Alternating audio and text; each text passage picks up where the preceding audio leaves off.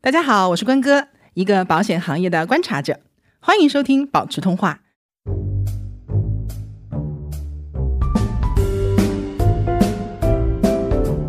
你个人的意见是没有办法决定这件事最后的取向的，一定是大众的意见。对对对最，后，当这个意见和你不同的时候，你会在这个地方可能找不到认同感，或者说失去了你的掌控感，嗯，所以你反而呢就很不开心。我现在跟一些九七、九八、零零后的小朋友讲啊，你你看一下保险，你让一一个二十出头的人感觉不到的，我连打那个疫苗我都怕的，就是要买一个保险保一保我。这那个也有保险，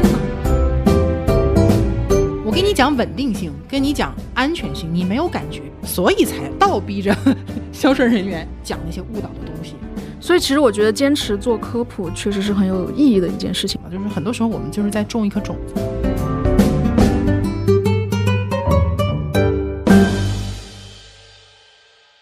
Hello，大家好，我是关哥，我是文仔，欢迎收听今天的保持通话。今天我们就是聊一下相互保，因为前段时间它有一些争议嘛，就是互助平台相继的在关停，然后大家也在讨论就是相互保。是不是有必要参与的这个意义？然后今天邀请了关哥的助理萌萌来一起啊、聊一聊这个话题。Hello，萌萌。 Hello，大家好，我是关哥的小助理萌萌。所以，所以之前我们有聊，就是你是有在参与相互保的，是吗？对，我是二零一九年四月份加入的相互保，然后呢，我加入的原因呢，是因为我当时想买保险，但我又没有什么钱。记得当时是只要你每支付一笔费用，它就会一直跳那个弹窗出来，就是提相互保有多好啊什么之类的。然后我就隐约觉得，哎。我可能需要一个东西去兜底，哦所以我当时就加入了相互保，而且特别便宜嘛，因为他当时打的是什么每月只要一分钱，然后我回头看了一下数据，是第一个月就扣了我五分钱。呃，后面呢，我是最近因为我在极客上看到很多关于相互保的讨论，然后之前我也跟你有聊过嘛，然后我也其实也挺想退的，我就去找那个界面，我嗨，我要不也退了吧？结果我找了半天，我没有找到相互保的界面，所 以现在我就还在相互保里。就没有找到退出的那个界面，是吗？对，我然后我是专门去百度了一下，我发现原来这个退的界面它不是在相互宝的那个界面里，它是在支付宝有一个支付管理里面有一个自动付款，就长的如此之深。对，不是说你在相互宝里你直接点出来我退出就退出了。 这产品经理真是用心良苦。对对对对，哦，我我我确实有在网上看到很多人讨论，就是说想退相互保，但真的就是找不到出口在哪儿。然后我我也是查了一下我的记录，我是一九年一月份加入的，然后那个时候前面两期都是没有收费，然后后面就是几分钱几分钱，然后到后面嗯，是去年的时候，突然发现它收到四块多一期了，然后我就把它退了。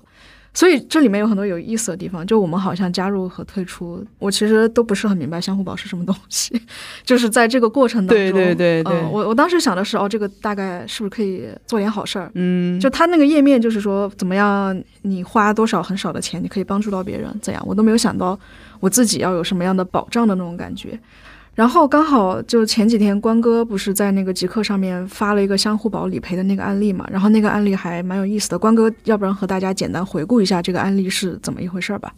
我我先说一个问题啊，就相互宝它其实是有退出的那个地方的。萌萌，你你去解除的是它的那个付款授权，嗯就你把授权的那个来源给切断了。嗯但相互宝实际上你没有停掉，停掉的那个那个入口实际上是在那个计划详情里面。哎我天，太深了，主要我我的想法就是我只要把钱退出来，你别再扣我钱就行了。这个例子是这样的哈，就我们会聊这个话题，其实也是因为我们这个例子就没想到收到了比较大的一个就是讨论嘛。嗯什么情况呢？就是因为我自己也加入相互保，然后前一段时间我就看到它有一个陪审团的这样的一个机制，嗯就因为相互保它实际上是一个互助，这个钱是大家共同聚集起来的嘛。比如说有人去申请这个理赔的时候，实际上它也有一个审核的，就是它符不符合标准嗯啊，和保险是很像的。符合标准的话就赔给你，不符合标准就不赔给你。但是一定是有一些案例它是被拒绝的，嗯，这个申请的人一定是不太开心嘛，或者说他还是希望说能赔嘛。嗯那这种情况下呢，呃，相互保就引入了一个陪审团的机制，这什么概念呢？他会把这种拒绝互助的这个案例呢，放到这个呃相互保的平台上，嗯就你在支付宝里面会看到，他其实会给你发提示的。他把相关的信息公布出来之后呢，会让所有的参加相互保的人去投票，最后在一定时间内根据投票的结果再决定赔还是不赔。我从来好像都没有收到过这个邀请，还你是可能我忽略忘了，了，哎有的真的有，还是我忘了，是有提示的。然后我那天看到的一个案例就比较，呃，我感慨在哪里呢？它是这样的，啊就这个案例，它其实就是一个人他得了一个肺部的一个疾病嗯啊，他是五十八岁，然后他儿子在帮他去申请做这个互助。嗯把这个情况讲上来之后，因为这个是属于申请人的一个情况，同时呢，还有一个另外的观点，就是一个调查员的一个给出的一个结论嗯啊，就调查员会告诉你说，没有赔的原因就是因为他的这个疾病虽然很严重，他很遭罪，但是他没有达到相互保他那个条款里面对于这个疾病的一个赔付标准。啊，那就不应该赔啊。你看这个， 所以你看这个东西就是好玩就好玩在这里。嗯、但是是这样的，他既然拿出来了，这个人在申请的时候，他去描述这个事事情的时候，他包含很多情感的因素在里面。比如说，他描述第一，这个疾病怎么样的痛苦，就这个病很严重；第二个呢，就是我们家条件其实是比较差的，我们非常需要这笔钱去治病，嗯对吧？就是我有我理赔的理由。啊，然后大家就开始在下面投票。投票的同时，你可以光投票，你也可以去写一个你同意或者不同意的理由。然后我就看了一下，就是很多的评论嘛还，挺好玩的。非常好玩。比如说同意的人，他就会说说相互保呢，就是为了我们这些无能为力的人成立的。他只要是事实上的病，那我就支持。他说这不是爱，这是回报。 就是家里都有老人，都会有老的一天。就你你也别笑哈，就是嗯，那的确的确，我也不认为他这个有问题，对就他的出发点也不坏，你是知道吧是？这就是他对于这个申请人的这种情况呢，他就是感同身受，嗯他觉得可以赔。然后呢，还有一些人就是说我不同意赔，这些人相对来讲就是比较关注的是这个标准的问题。嗯他的意思就是说，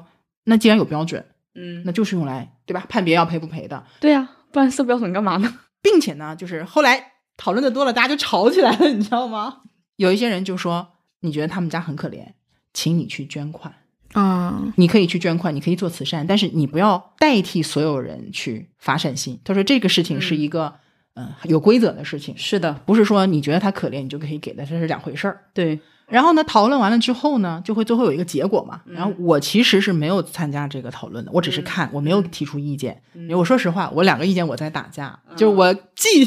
既能感受到他感性的部分，因为他描述的这个情况比较就是只会就让很你产生惨同，情看心看着就但很同时惨我也很觉得痛苦。 对，但是我我也有理性的部分，我觉得规则还是有用的。对，因为什么呢？因为如果你对没有达到规则的人你去赔付了，其实你变相的是对达到规则的人的一种不公平。。对对对不对公对平，，所以我没有投票。但是我后来关注了一下它的结果，就是最后这个是赔了的。然后我就把这个事情做了一些截图嘛，嗯就放在了极客上，然后就好多人在讨论，就是嗯很多人就说相互保里有很多的圣母，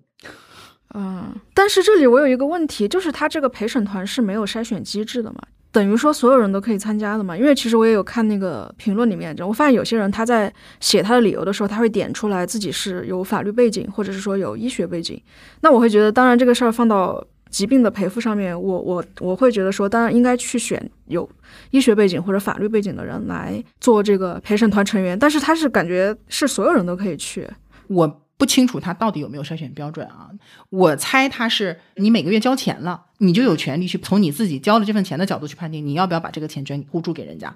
好像好像我看到的时候，就是说什么每个月哪哪一天跟哪天是公示，对然后它有投公票示什么的。他有医学背景和法律背景相关的一些标签嘛？我觉得这个很有用，在哪呢？我要不要参考你这条评论？嗯，对吧 OK 你说，如果你是医学背景或者你有法律背景的话，那么你的这个评论可能对其他人来讲就更有力度一点。其实这样听下来，这个案例其实跟我以前对相互宝的那个印象不是很。有点不一样，因为我原来会觉得说相互宝可能我一直把它就理解的有点类似于就什么水滴筹一类的，就是大家有困难，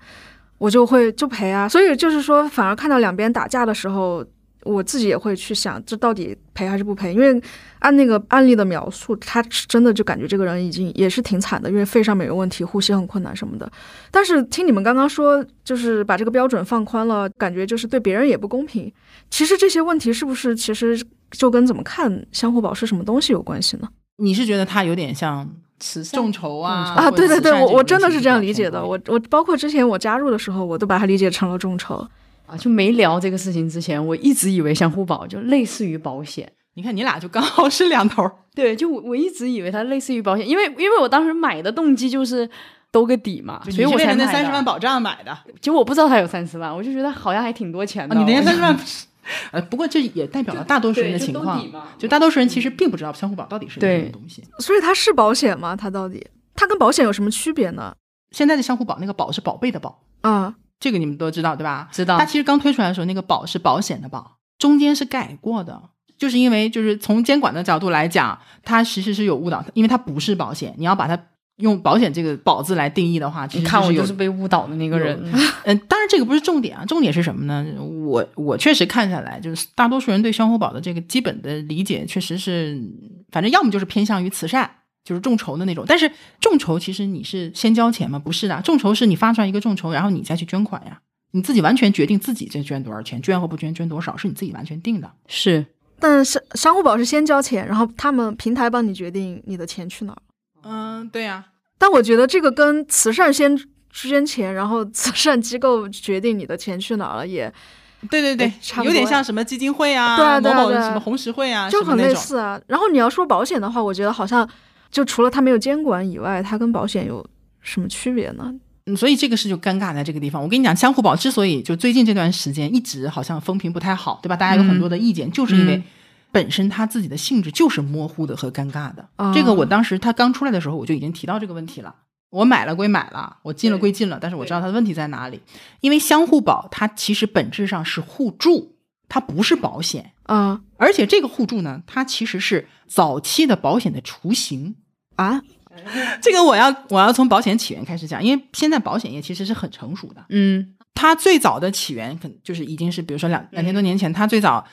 是从地中海的那个海商那边去发源的。啊嗯、地中海那个时候就是周边的各个国家和地区，它会有不同的特产，比如说这个地方盛产矿产，嗯那个地方盛产美酒，还有地方盛产的是一些，比如说谷物、粮食。那么各个地区其实就会有初期的这种贸易往来。那贸易往来就需要在地中海上用货船去进行一个运输。嗯但是呢，用船来运，它会有一个风险，就是在这个地中海上可能会出现风浪，嗯对吧？那个时候船也不是很先进，嗯这个时候就需要从船上可能扔掉一些货物来减重。但是在那种情况下，你到底扔谁的货不一定。你比如说，咱们三个在这儿聊天，咱们三个都是商人，嗯我运的是木材，你运的可能是美酒，他可能运的又是比如说珠宝。到底我到时候扔扔哪一个下船扔到海里面都是不一定的。嗯扔了其中一个人或者几个人的东西，那对不起，这几个人就损失惨重。嗯对吧？这里有很多的随机性在里面，所以每个人其实都存在这个风险。所以大家就商量说，那就这样，这条船上所有的有货物的商人，我们每个人在出海之前就每个人先拿出一一点钱来，这个钱和你的整个货物的这个价值相比，肯定是相对比较少的。嗯每个人拿出来以后，所有的人就聚集到一起，形成一个相对比较多的一个资产。那么，如果说在这个航行的过程当中需要把谁的货品扔下去了，那么就用这里面的钱去给这个人做一定的补偿。 ，OK，这样的话呢，大家就都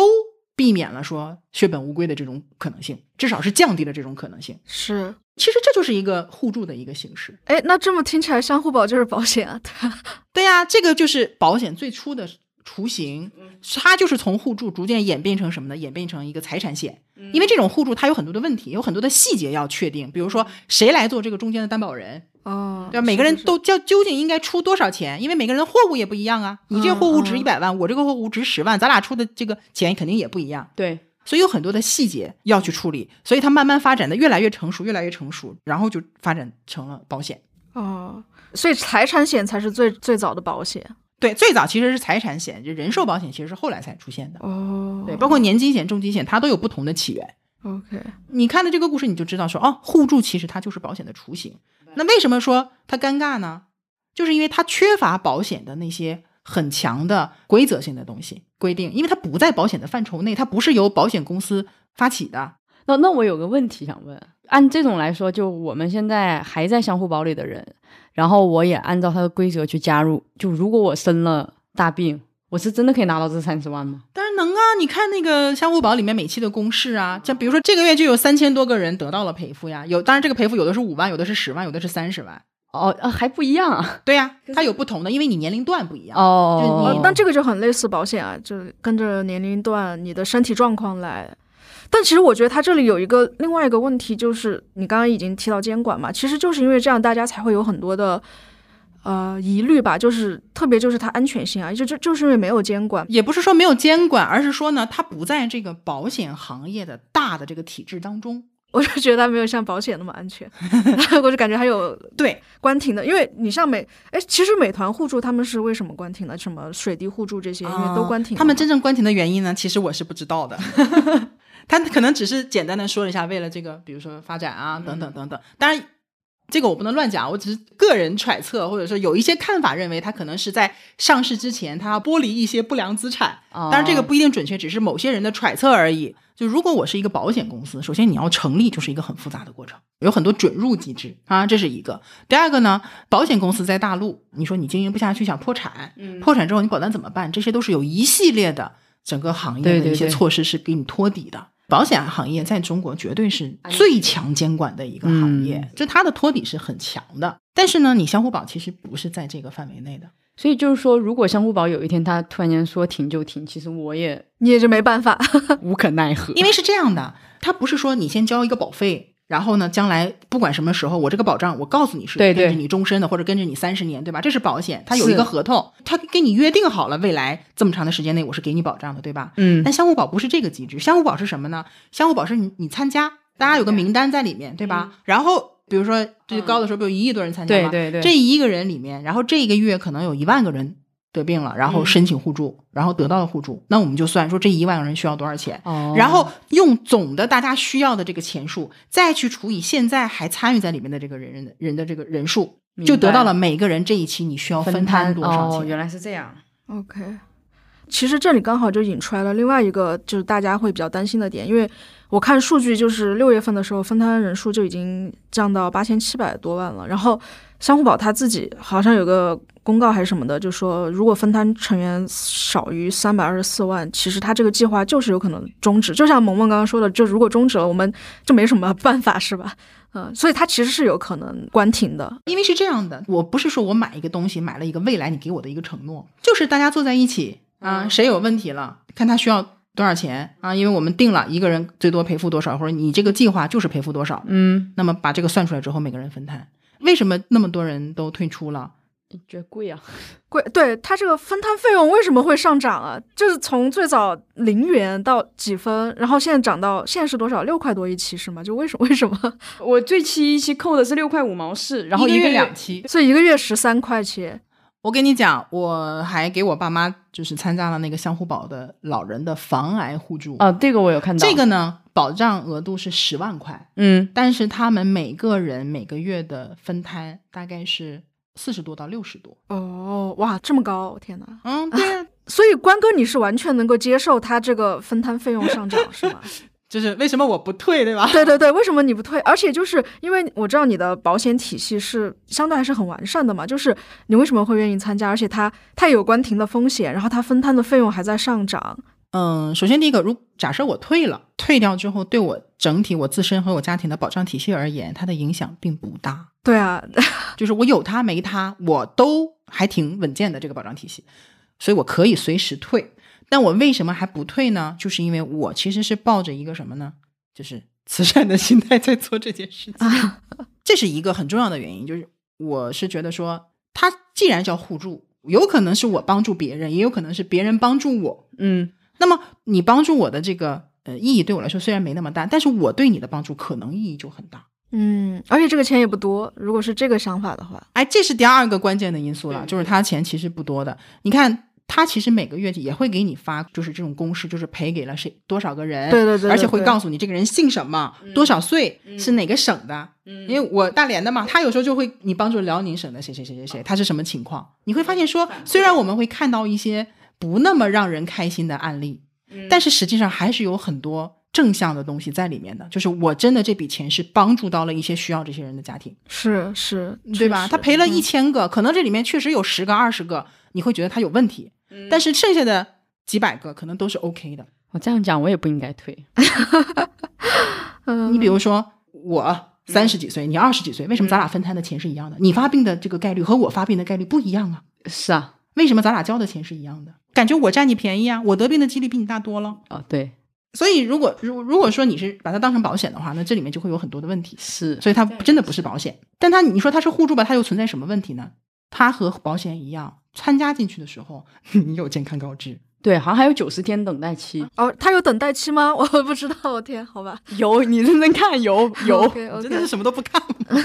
就真的 真的是不太在意这个。 我特别想知道，就是参加了相互保的人有多少人不知道的？我觉得大部分人都不知道吧。都不知道，都不知道。看因为讨你论想觉啊得既然是这种形式，你存不存在什么呢？如果说没有健康告知，或者说没有等待期的话，那我是个人就可以参加，又这么便宜，一定会出现大量的逆选择，就是保险上叫逆选择，就是嗯带病参加。是我再参加进去，我不就等坐等着？拿钱，对呀、 哦，所以我就不能把它理解成水滴筹，它还就真确实不一样。水滴筹是什么？是我已经得病了。那我没有钱治病，拜托大家去帮帮我， OK，OK 对吧？那我是知道你是已经得病了，我给你钱，这个是大家都有一个概率在里面。是 OK 哎那它分摊费用为什么会上涨呢？就是说参与的人也在变多，分摊数账涨，你从数学的角度就很简单，就是你要互助的给到大家的这个钱除以这个人数，那你每个人分摊的上涨了，就两个原因，要么就是你需要帮助的人变多了，嗯，第一期的时候可能只有十个人需要互助，哦，对，对吧？那到第十期的时候，可能就已经一百个人需要互助了。嗯，他参加的人是慢慢慢慢变多的，你也不是所有的人都在同一时间发病，而且过了九十天等待期，可能越来越多的人会就越来越问题发病，了。对呀、越到后面越越越多嘛，这是这是一方面，但是它不是说不可能一直上升啊，但是它在前期一定是这样的一个趋对势，对，对吧？一方面是你需要给到大家的互助金变多了，嗯，另外一个呢，就是分摊的人其实是不断增加的，第一天就是好几百万人嘛，是后来慢慢加到几千万人，甚至对上亿上人，亿，所以你摊下来的时候，每个人都很少，对，其实相互宝前面出了很多的新闻，不是第一次了。比如说，他中间还把甲状腺癌剔除过。哦，是，嗯因为因为甲状腺癌犯病率很高啊、对呀、重疾都把比较轻的甲状腺癌都已经踢出重疾的队伍了嘛，嗯对吧？就说明什么？中间他一度其实有非常多的甲状腺癌的这个分摊嗯，啊，就压力很大，所以把它剔除掉了。有很多人刚开始进去的时候，他的心理预期对这个分摊金的心理预期也是很低的。你一上来就几五分钱对，五分几毛，还有吧？对对对你涨到一块两块，已经有很多人受不了了。所以说，那算了，那我就就嫌贵嘛，对我看我看很多人就会说是什么割韭菜呀、什么什么的，对，我就在想说，我这样想是不是不对？就是因为我当时不是说我退的时候大概是四块七毛多嘛，然后比起最早的时候可能三分钱，就感觉哇涨了几百倍，然后就不能这样想是吗？是因为相互宝最早是帮用户承担了这些分摊费用吗？就有点像，比如说你去喝一个奶茶，开业酬宾期间，对吧？可能只要十块钱一杯，你觉得它特别棒，而且这个奶茶又特别的好喝，全行业可能最好喝，然后用料最好的一个奶茶，然后又十块钱这么便宜，你会觉得嗯我要喝，我天天都去喝。然后过一段时间，它开业酬宾结束了，它不可能这么一直烧钱亏本卖，对吧？三十块一杯，对，我们回到喝了一个正常的价格，三十块钱一杯。嗯，我不想喝了，不香了。所以我这个东西就叫心理锚点，价格锚点嘛，就好像我们去星巴克，嗯，星巴克为什么矿泉水那个苏打水要二十二还是二十五的嗯一瓶放在那个地方，也没有人很少有人去星巴克喝矿泉水，它就是为了让你觉得说你一瓶矿泉水都二十多块了，嗯，我三十多块钱买一杯咖啡好像也还好。，对你一杯美式也才二十五，但实际上我们去看相互宝的时候，真正你要比较的是什么？比如说我们看一个商品值不值，看的是它的价格和你认为它的价值的匹配程度。嗯，你觉得这个东西值一百，你花八十就买下来了，你就觉得这个东西超值值了，对吧？嗯但如果你觉得这个东西就值五十块钱，你花了八十买下来，你就觉得赔了。对对，而不是说昨天买这个东西多少钱和今天买买这个东西多少钱，跟这个价值其实没有本质的关系。你就像萌萌你，嗯嗯，你参加相互保是为了什么？是为都了得到抵保障。对对，对好，，现在就是告诉你，我先不管你一个月到底要分摊多少钱，你只要正常的健康告知。同时呢，未来假设我们出现了这些严重疾病，同时呢，它又符合了这个条款，嗯，他会不会赔三十万给你？其实他是会的。所以你要拿什么去跟他衡量？是你交的钱和你得到的保明白障之间去进行一个就衡量就我觉得，其实我当时想退，是因为我被情绪带跑偏了， 哎，对的，就就是 是就就啊那么贵，然后网上就是啊，就是大家情绪都很激烈。其实因为你去搜那个相互宝，就很多人就是现在都在骂他，但其实没有没有仔细去想过这个本质是什么，就我能得到什么。而且我最大的不确定是没有人告诉，也是我自己没有阅读，就是我真的不知道我能不能确定拿到这三十万。但如果我现在完全能拿到这三十万，我就觉得很值，因为我一年的重疾三十万，我一年要交四千多。 哦，你这么说太划得来了。对对呀、所以刚才小文你问我为什么没100多退，对吗？另外一个很重要的原因就是它的价格，从我的角度来讲，超值，就跟不要钱没有 什么区别真。的超值。如果你把它视为一个保障，你一年一交一百多块钱，能得到三十万的一个保障，这你从保险的角度来讲，这跟白捡的没有什么区别。真的，真的，一百多块钱，你连个百万医疗险都买买不了，是你别说买个是三十万的重疾了，对吗？ 对，这么说的话，就算相互保它可能关停，但至少它没有关的那一年，我可能一年最多花个一百多块钱，但我潜在的对呀、你就有当可成能有一个30消万费型纯消费型是一年期的，我就当它是一年一期的那种险就好了。如果这样看的话，它就是是这样，甚至它是一个月一期哎的。那我那我已经过了等待期了，还挺划算的。对呀、我是觉得，如果你单纯的只是因为你觉得它贵了你就退了，是，就真的嗯，哎，请问小文当时为什么退来的？我跟你情况很类似，就是就是情绪，就我跟我朋友在那儿瞎分析，根本都没有进相互宝去看他的那些公式，然后就可能听了网上的网友的那些所谓的分析，然后就说，哎呀，这个分摊费用一直在涨啊，管理费一年什么几千万，百分之八不合理，根本不知道我们分摊的钱去哪儿，然后现在一个月还要分，就我刚刚说我退的时候一个月四块七嘛，然后就觉得啊，最早才几分钱就好亏，就就是心理账户的问题。我就觉得我涨了几百倍，我也不知道要拿它来干嘛，我就把它退了。对我还找到了退出的出口。 提前涨几百倍，对，几分钱和四块几有什么区别吗？你这个非你这个非常快，对你这个比较幸运，可能我比较 比较迟钝。就是根本就没有去动过脑子去想这个东西到底在干嘛，它对我有什么用，而且。然后从另外一个角度讲，我我刚刚也在想，我为什么退呢？因为我最早加的时候，我想的是我做好事。后面我想，如果做好事的话，我一年 给个一百来块又怎样呢？就觉得可能这事儿从头到尾我都没有想明白过吧。嗯，情绪一上来，真的就非常快，而且就是在那个情绪里，如果你特别好操作的话，就一下子就退出来了。对，所以他那个管理费用合理吗？你们会觉得合理吗？我我当然现在我会觉得是还行， 还 OK，嗯， 管理费用是百分之八，就是赔偿金的对百分之八。我看了有一个人做分析，大家都觉得说什么样的一个团队要几百人，然后要管一个支出那么多，就大家就就一直在那儿说，我说实话啊，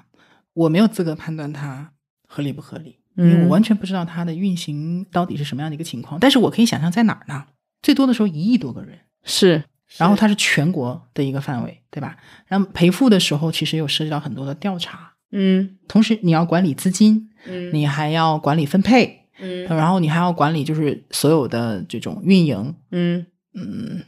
怎么说呢？我不确认百分之八还是高还是低，嗯但是我有一点我可以确认，你知道一个保险公司嗯你要运营要多少个部门吗？是很大的一个闭环的链条，是是工作量其实是很大的。所以就是其实行政费用是真的会很高，是吧？这你相信我，肯定是嗯不少日常的运营啊，对吧？你所有的工作人员要有工资，对嗯吧？至于说这么大的一个项目是不是几十个人就能搞定的，这个东西我也不确定。嗯，我是能看到它合理的部分，我也能看到它不合理的部分，但是我对它的心理预期我自己调整到了哦和它就是匹配的那个对位对置。对就心理预期很对重要。就像我在极客上面讲这件事情，就是大家就很多人在说嘛，说就我退了，嗯，为什么退呢？对对就是说不靠谱，嗯说相互保也不靠谱，陪审团也不靠谱。还有人就是说，哎呀，说越扣越贵。 是还有人说是因为很多就是所谓的圣母嘛，嗯他觉得很生气，嗯他就退了。其实我在想，就别人圣不圣母，其实跟我们这个事情影响不大，嗯就它会影响我的情绪。对会影是响情绪，但是他们知道圣吗母不圣母的，真的跟我们影响不大。你想，一个月赔三千三千个，拿出来这种有争议的都是极少数的。嗯，其实做好事它的成本也很低，对啊，对吧？就是按照现在来算，一年也就一百来块钱。是真的不高，真的不高。单纯的说从做好事的话，别说现在了，就好些年前学校捐款，可能一个同学有困难都捐，一个人可能不止五五十一百总得有吧。然后现在可能你一年花一百来块，但帮的可能是不止一个人， 就是感觉好像还意义还放大了。如果这个角度来看的话，它很有意义，而且你相对来说是比较精准的，你的钱就是给到了那些得大病的人，嗯，对吧？因为大家对慈善捐助各个基金会什么的还不一定那么信任。是我觉得大家之所以不开心，有一个很重要的点，是因为我们站在一个什么样的角度呢？就是我拿我的钱出去帮助了别人，嗯但是呢，可能我没有办法完全的自己决定我要帮到谁。哎嗯你这样分析是有一点，特别是在看那个陪审团 battle 的时候，对，，就这个人的情况，因为具体案例拿出来了嘛，你就会有判断。是这个人情况，以我的判断，我觉得不应该赔给他。对但是呢，对不起，你个人的意见是没有办法决定这件事最后的取向的，一定是大众的意见。对对对，最后，当这个意见和你不同的时候，包括别人的一些想法和你不同的时候，你会在这个地方可能找不到认同感，或者说失去了你的掌控感，所以你反而呢就很不开心。但实际上，你比如说啊，就我也做慈善，嗯因为我是觉得我很我有很多幸运的地方，那我要回报社会。OK，嗯我做慈善，比如说我去给韩红基金会捐钱，我捐给他的钱，其实我真的去看他到底用到哪儿了吗？我顶多看看他的新闻，他又在哪儿捐了什么钱的。但是这个项目一一百万到底怎么具体花的，真的有人在网上去翻的，也有人质疑他的问题对。但是对我说实话，我捐出去了。我既不用去操作这些事情，我也不用操那个心，但我知道我这份好意被别人用掉了，我其实挺开心的。是，那就做慈善的嗯，一种对，心态所以其实什么呢？你不去了解细节，有时候你可能也就那样了，是对吧？一就是天底下就是叫什么“水至清则无鱼”嘛，不可能对它就是要求百分之百的完美或者百分之百的纯粹。嗯就像其实对相互宝的预期也是这样，对，相互宝一样的，一个月才捐十二块钱，我管那么多干嘛？ 但是这个就大家较真儿，这个事儿是对的。但还是那句话，就是你的预期。如果说你真的只把它当成一种慈善，你觉得它不符合你对慈善的理解，或者说不符合你对这个钱运用的一个目标的话，你退了没问题。嗯但同时，我是希望大家知道什么呢？你退了之后，你除了说、呃、没有白白用或者乱用你的钱以外，你还失去了什么东西？因为你本来是有三十万的保障在的，是你这一个月十二块钱不花了，你这三十万也没有了。这个你知不知道？我们又回到了就是保障的这个问题上来。是就你慈善是慈善的部分，是保障体系，对，就好像我说的，我不差，我不差这三十万，我一百多万重疾，是我我 差，我我也差。我我的内 心就你你有好过没有对啊呀？对呀虽然我现在也有重疾，所以你有它和没它的区别到底大不大？比如说我的保障体系，假设嗯就是咱们三个、以我为标准，我是一百分，我有相互保是一百分，我没有相互保是九十五分，嗯，你明白我的意思吧？明白那 OK，我九十分我也接受。但是你呢？我比如说你有相互保的情嗯况下，你可能是八十分，但是你没有相互保的情况下，你可能就只有六十分。，对对对，因为它大家都是三十万，比重不一样。那你的六十分和你的八十分差距有多大？是，再比如说小文你，我是裸奔，所所以我前几天就加回来了。你有相互保的时候，可能就是只有三十分，对吗？对但你如果没有相互保了，你就变成了 零十分甚至零分，你对你就会发现你同样就是这十分二十分的，对每个人的意义是不一样的。对，所以前两天我们私下聊的时候，我就又在那儿默默的，我就又加回去了，因为我就确实就是像刚刚我们也聊清楚了嘛，就是相互保它其实。呃，就像关哥说的，它有点尴尬，它保险呢不完全是，但互助呢它是，然后慈善吧也也可以这样看，但是考虑到我自己的一个保障，我因为我离职了嘛，然后我没有社保， 然后我只有一个就是那个好医保的那个医疗险，然后我没有重疾，嗯我就在想，天哪！我要真生什么重病的话，我真的就感觉只能等死，我也没什么资产可以来救我，然后我就赶紧， 就赶紧给他可以买，众筹，不重哎，对众对筹的，你说的对，是啊，所以我所以我就把相互保又加回来，因为就是说我我也不觉得它马上会关停，但至少万一我真的有点什么，我至少还有一个潜在的三十万等着我呀，对啊， 就是我们对待相互保的态度，其实和什么可以类似呢？就是和现在城市那种惠民保可以是类似的。对对对对就是你不知道对对它会对存在对，多我久我也买了惠民 保，相互保和惠民保共同特点是什么呢？就是它嗯都很便宜，大家就觉得试错成本低。为什么重疾险被骂？很重要的因素就是因为它看起来很贵，是便宜，而且它的保障其实相对来讲还可以。就不管是惠民保的那个医疗的报销保障，对还是相互保这三十万，对大家来说都很有意义。嗯但是呢，你说惠民保也好，相互保也好，它共同特点就是它没有那么强的稳定性。就对今年有，明年有没有真的不知道。嗯，啊，有些人说那不稳定、不确定是，但是他今年不是还有吗？那你就先先兜个底呗，但一说到这个事情，我其实还真的有点郁闷。要不是就是说 关哥帮我看，我一直以为自己是有重疾险的。这也是今天想要延展的，就是另外一个话题嘛，就是关于支付宝那个它的那些界面确实做的比较好，比较 fancy。然后他就给我感觉零成本或者说很低的成本，一什么一块九毛九，我就有一个多少多少万的保险。但是就根本不会去仔细看，就是说我要升级才会有，比如说呃四百万的医疗险，或者说五五十万的重疾，我就以为我有三十万还是五十万的重疾了。然后我我一直以来的一个幻觉都是我可能，比如说到了那几月份，我这个到期了，然后我再把它续上就好了。它可能会涨点价，但 OK，我可以接受这个涨价，我完全没有去看就是细节。然后直到那天我们 就是打开我的支付宝一看，我根本就没有重疾，然后我还没了社保， 然后然后我才知道我在裸奔，所以我就也跟大家分享一下，就是除了我这种比较典型的，就是被这种 A P P 的页面给误导，还有哪些错误引导呢？就我妈她经常就是会给我发信息，就是你有六百万代领，然后点那个链接，或者是把你名字都念出来了，然后就是有一个信息说什么什么东西，然后你点击认证，然后就可以拿到什么保障，就特别多这样的。现在我我给你讲清楚一下到底是什么东西，因为我收到了无数个，我吐槽了无数回。我每次嗯讲到这个话题，真的我就火冒三丈。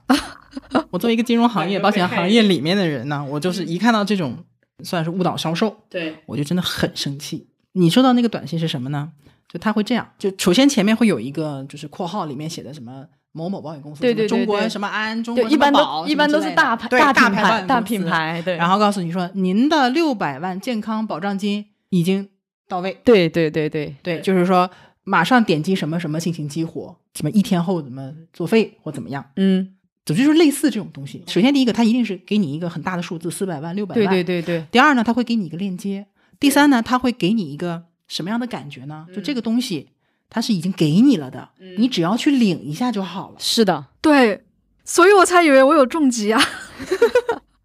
他就会让他会用想尽一切办法让你觉得，就这件事情对你来说几乎就没有什么成本。你知道，大家对于免费占便宜这种事情永远是趋之若鹜的，你就是不领我就亏了那种的。都那么简单了，我为什么不领呢？你都把我六名百字万，而听起来且很特别特别快乐。而且品牌权威性在那儿，就一般都大牌，某某保险公司就一你点进听去过吗？没有吧？我告诉你，我我我我不敢点进点去过无数个啊。点进去之后，一般来说它就会是一个界面。嗯但是如果大家有收到这个短信，你是你可以点进去，没有关系，你只要别输自己电话号码进去啊，别去填就可以了。嗯，它一般左上角你都会发现是左边是一个保险公司，大保险公司的名字，对，右边是某一个平台什么什么宝，嗯，然后底下就会告诉你有有一个大幅度的、很吸引人的一个一个标志，就告诉你说六百万保障等你领取啊，怎么怎么样，反正领取、获得、激活，总之就是这样的词儿。对它从来就没有一个投保两个字出现在里面，对啊，然后就觉得你领了就有了呀。而且他会告诉你说啊，首月一元，你想一个月一块钱，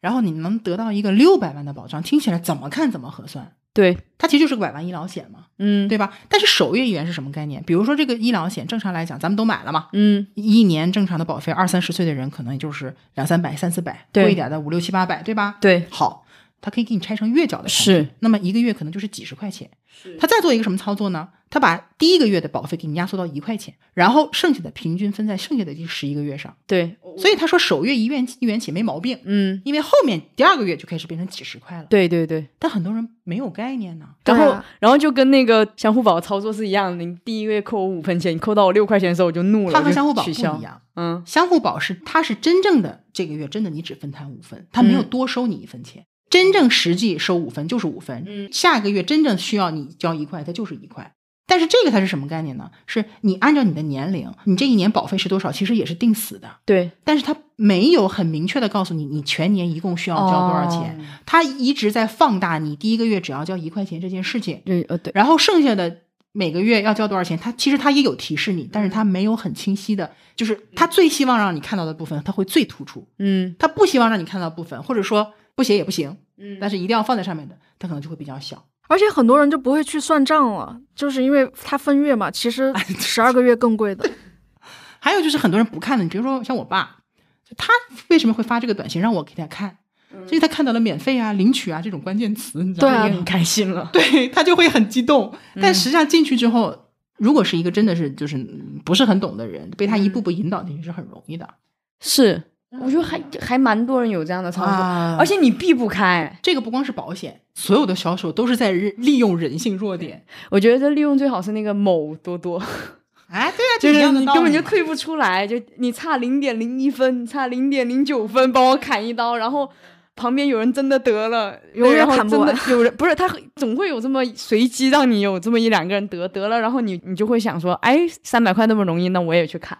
啊！这太恐怖了。但是我要强调一点是什么呢？就是这种方式其实它是不符合保监的监管要求的。因为我以前在最早，我很多年前在保险公司工作，我有一个、我的工作内容之一就是要做什么呢？做那个保险产品的一个海报。这个海报上就有点类似像你看到现在一个产品，它会有一个页面，嗯告诉你这个产品特点是什么，能保什么，嗯啊，各种各样的内容。你不可能把条款全印在上面，对吧？对所以你就要把重点信息放在上面。但是我要想把重点信息放在上面，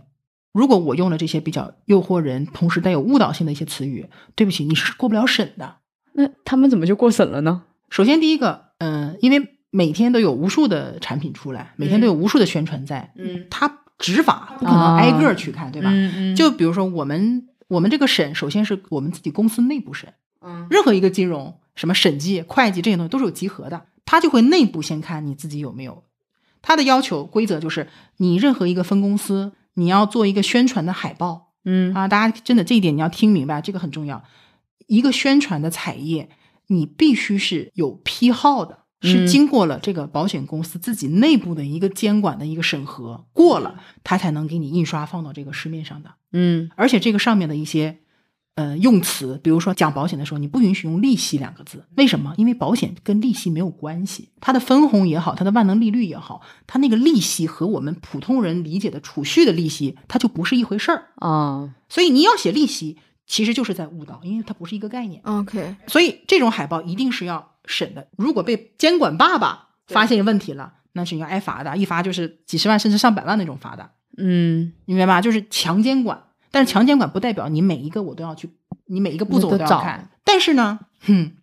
如果不是保险公司这种流程下来的，比如说业务员自己印了一些纸，用是 A 4纸自己印的，嗯因为很多人都来问我说：“哎，说关哥那个谁谁谁，有人给我推荐了一个什么产品哈？对你帮我看看怎么样？”我说：“你资料在哪里？”他就给我一张纸看，说这个纸是业务员给我的。我说：“这个纸你就不用看，不用看，因为这个纸完全不合规。嗯这个纸我随便自己拉一个 Excel 表格，我就可以打出来的。你是不是真正的东西，你也没办法判断的。嗯，我之前还收到过什么呢？比如说你到银行，嗯银行有时候会发，他会就是自己印一些，比如说最近的一些理财，嗯有什么样的理财产品，什么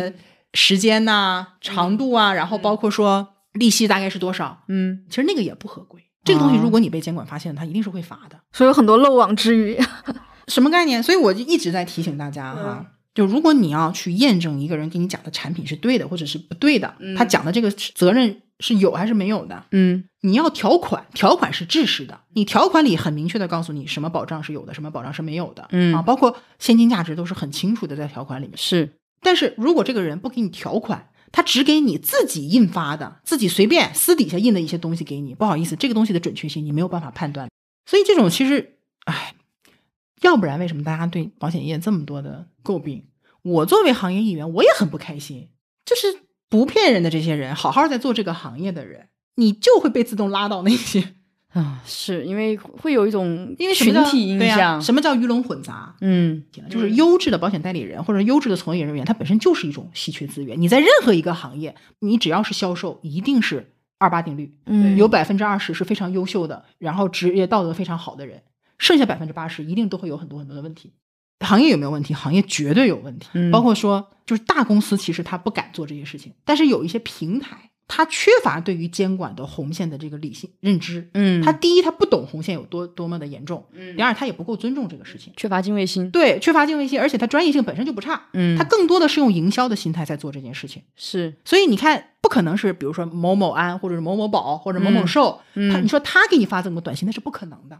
他要敢这么发短信，就死定了。哦，就其实进去还是平台，就看这种看到产品平台一不一定是样什么呢？是某一个公司，它是某一个平台在销售明白，它只是借用了这个公司的一个名号。 OK OK，这么说的话，就感觉好像就是互联网的这种方式，就让这种错误引导，就是更容易让就是 misleading 到大家的这种感觉。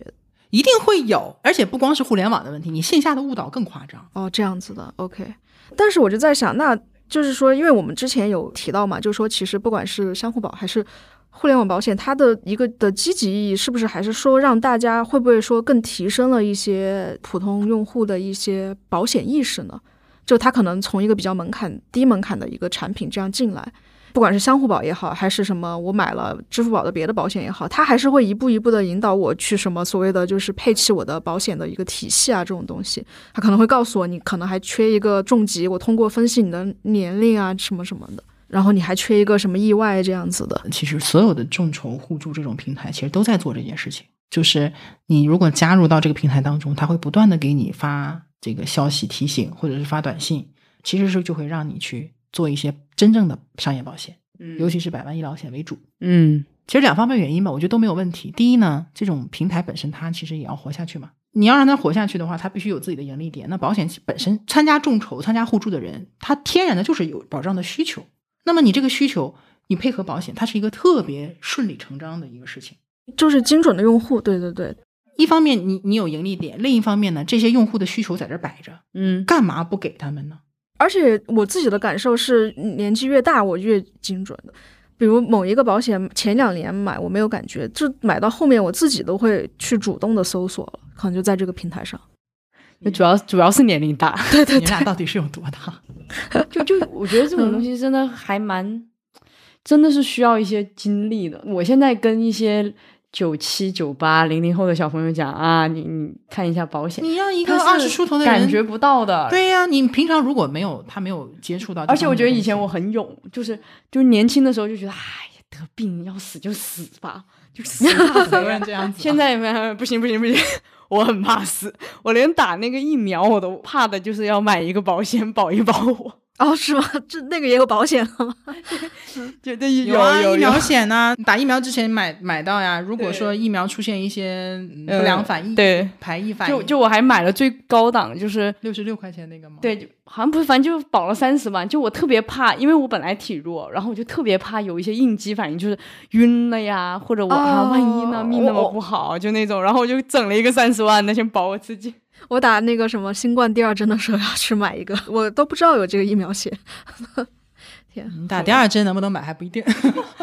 而且他第一针才能保，第一针到第二这样针子的吗？啊，你看为什么你说这个疫苗险，你说小文就马上会有反应，就是因为这个东西很有场景感。嗯嗯对吧，我马上要打疫苗了嗯，啊，我是不是一旦有什么问题怎么办？对，对吧？但是你很少会说我要得癌症了怎么怎么办，因为越年轻越健不康，会觉你得不跟想自己这个有问关题。系，不会觉得跟自己有而关系，且往往说这种事情的时候，人家还特别的会忌讳对天天给我们讲这些破事儿，嗯对吗？制造焦虑，我觉得这种帽子就特别容易被扣上来。对但我我会有感觉，也是因为我这两年就是我还不到三十，但陆陆续续我已经有同学就是得白血病啊，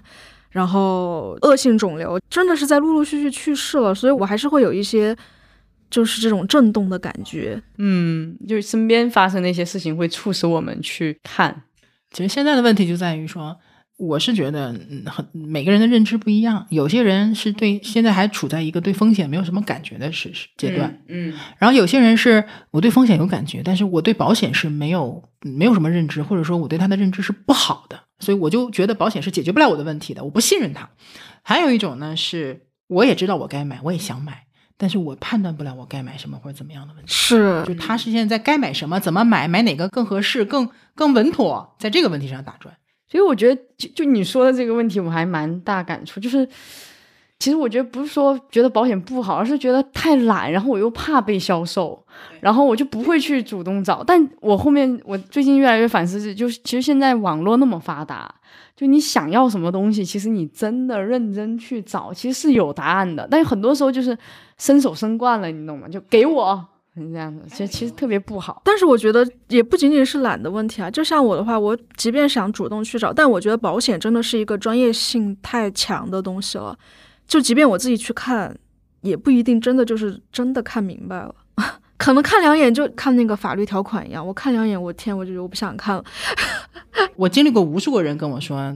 说保险条款复杂看不懂什么的不是无数个人？我觉得大多啊，所有人都是这么觉得，保吧？险条款看不懂。但是中间也有人给我反馈，他说没看关哥不是看不懂，就是大部分人都没看，对，根本就不我看的。承认我没对看。我送到你眼前你都不看的，对吗？但还有人说这个是从业者的责任，就是我为什么要看条款？嗯你卖我保险，你就应该把这些东西都给我讲的明明白白、清清楚楚。啊，对啊，我我就是这种心态，我觉得就是我希望从业者可以更自律。 啊，对，从业者确实应该更自律，这个我是很很认同的。这个节目我们都是面对听众的嘛，但我也知道有很多就是从业者其实在听这个节目。嗯但我一直在呼吁，就是我们从业者从自身做起，嗯，对吧？把这个行业的环境大家一起去营造的好一点，否则的话呢，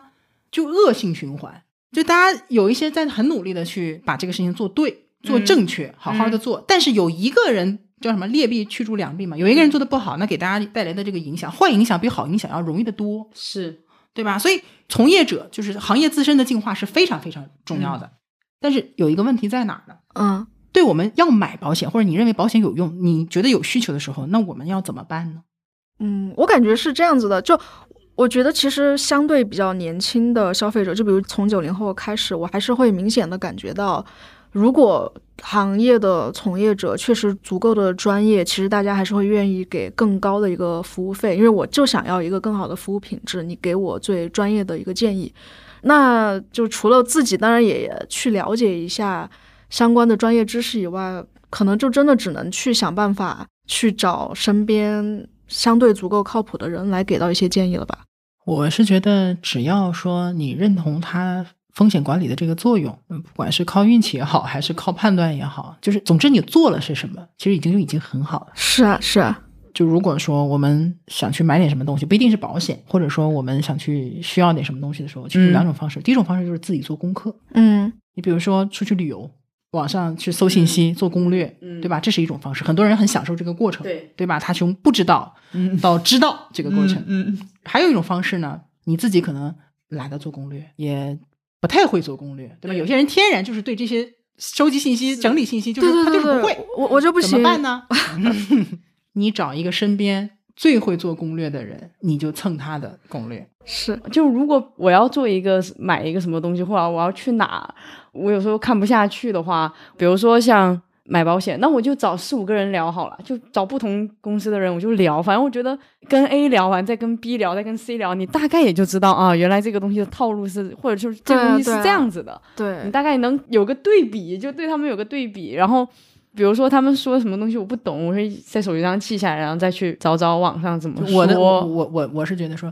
保险很多的理念其实没有绝对的对与错，这里有很多跟个人偏好，然后他的背景不一样，所以就是你对同样的一个观点会有不同的看法。嗯所以我我我是想说，一定要关注这个人给你的逻辑是什么，结论其实不重要，嗯，因为很有可能我和另外一个人，我们俩可能。对这个事情的结论截然不同，但是他有他的道理，我有我的道理，并不一定是对错的问题。关键就是是看哪个逻辑更符合你的想法。是，但是无论你看哪个人的想法，我觉得一定要保留自己的独立思考，就是你不要百分之百的就相信他，就更不要迷信所谓的大 V 啊、嗯网红啊。就包括说，好，我天天就在写写关于保险的科普，但是我一直在讲说，我懂得再多，我也有存在很多第一我自己主观的想法，嗯就我自己的风险偏好呀，我自己的经历可能都会对我对保险的认知会形成一些影响。但是这个影响是不是每个人都适用也不一定的，是对吧？这是第一个。第二个呢，就是我一定有自己的能力边界，就我再了解保险，我也不可能把保险这个行业所有的知识点都吃得很透。你可能看我的有些东西不一定在你那儿适用，嗯那你吸取我对你有用的部分，再结合你自己个人的一些情况，这很重要。因为我确实看到一些什么情况呢？比如说，我说我说这个事是这样的，然后别人呢，可能另外一个讲保险的人，他说是对那样的，对对，然后有一个人他可能同时关注了我们两个人，嗯发现我们两个人在这个事情上讲的不一样，懵了，嗯对，知道吗？到底你们俩谁说的是对的？他会会真的会有人很多人来问啊我说，对，说那个关哥你，你你看你之前说的这个是这么这么这么这么样的，然后呢，我在那个谁的那个那块儿呢， 又听到了他说是那样的，嗯你俩到底谁说的是对的？我就说是这样，我说其实我俩会各自有各自的出发点，关键就在于说你的逻辑是什么。如果你只是想从我们俩这里拿结论的话，就麻烦了。今天我说 A，你脑子里有个 A，明天他又说 B，你脑子里又把 A replace 换换成对 B，对你永远没有自己的看法，你只是让两个不同的人的观点在你的脑子里面争地盘而已，那也没有意义。就很像《奇葩说》现场， 不就对，听谁都有道投票 奇葩说有一期，他是请了一堆的家长过来当啊？对对，那个那期我有看你，发现没有？那一期大家不跑票，你讲的天花乱坠也不跑票，就什么概念？年龄特别大的人，有时候我们会觉得他们特别思想僵化、对固执，固执，对不接受新事物。对但是你从另一个角度讲，他们非常的相信自己原有的那个知识体系。啊，对对对，这样说，这样来哎，看，你换一个角度看，是是不是？年轻人是我有很多的新的东西我可以吸收进来，是但是很容易就变成什么呢？其实就是跟着节奏跑。其实就像这次我们聊相互宝，就是我觉得我跟小文就完全是这个心态。嗯被牵着走。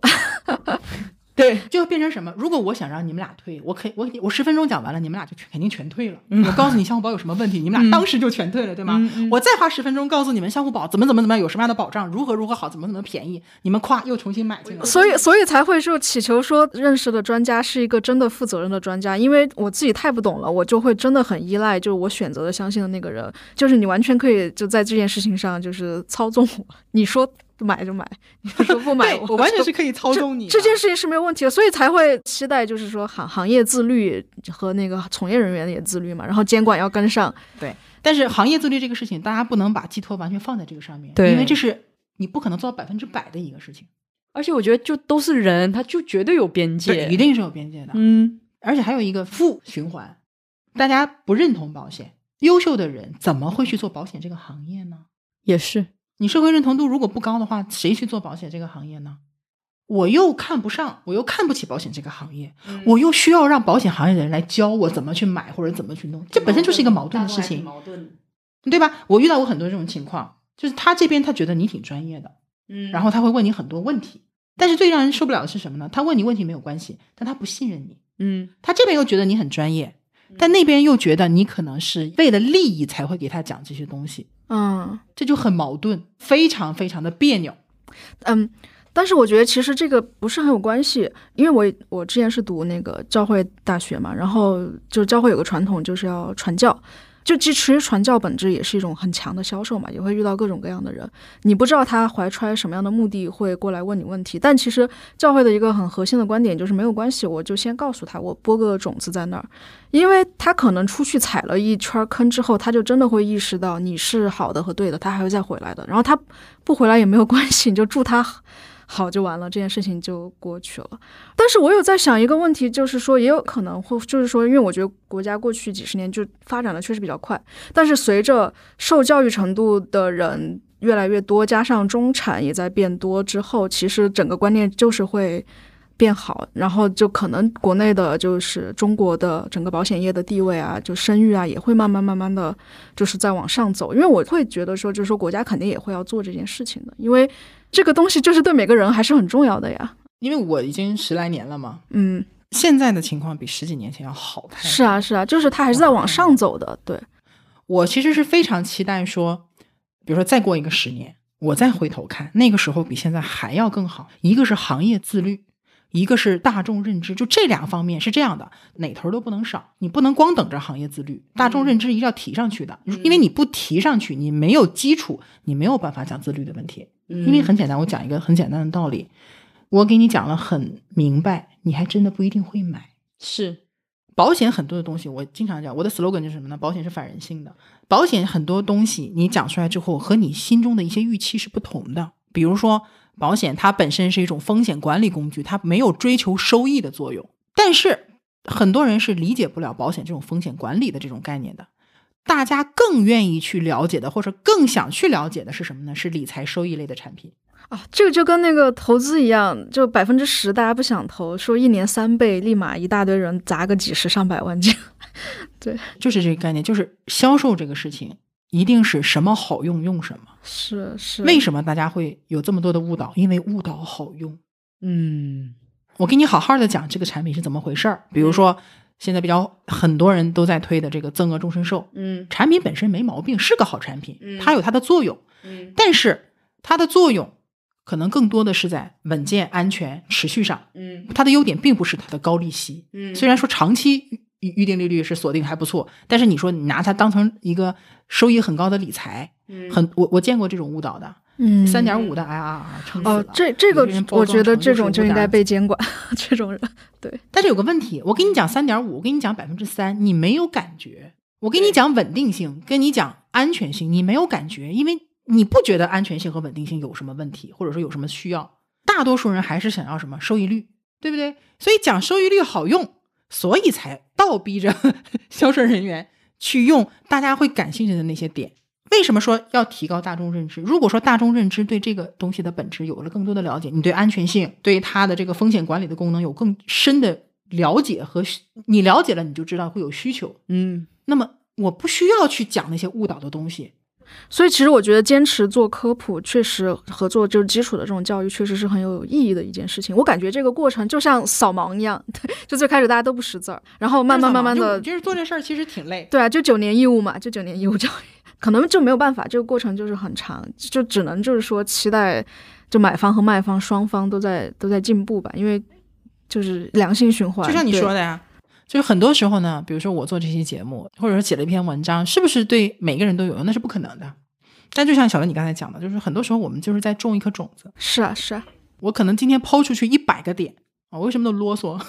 我不停的想抛点，因为我不知道哪个点会打到某一个人。嗯但是如果这一百个点里面有任何一个点跟其中的一个人他 get 到了，他接纳到了，他可能当时甚至没有什么感觉，但是他也许未来某一天，他可能这个点对他产生了影响，嗯这就是很重要的一个东西。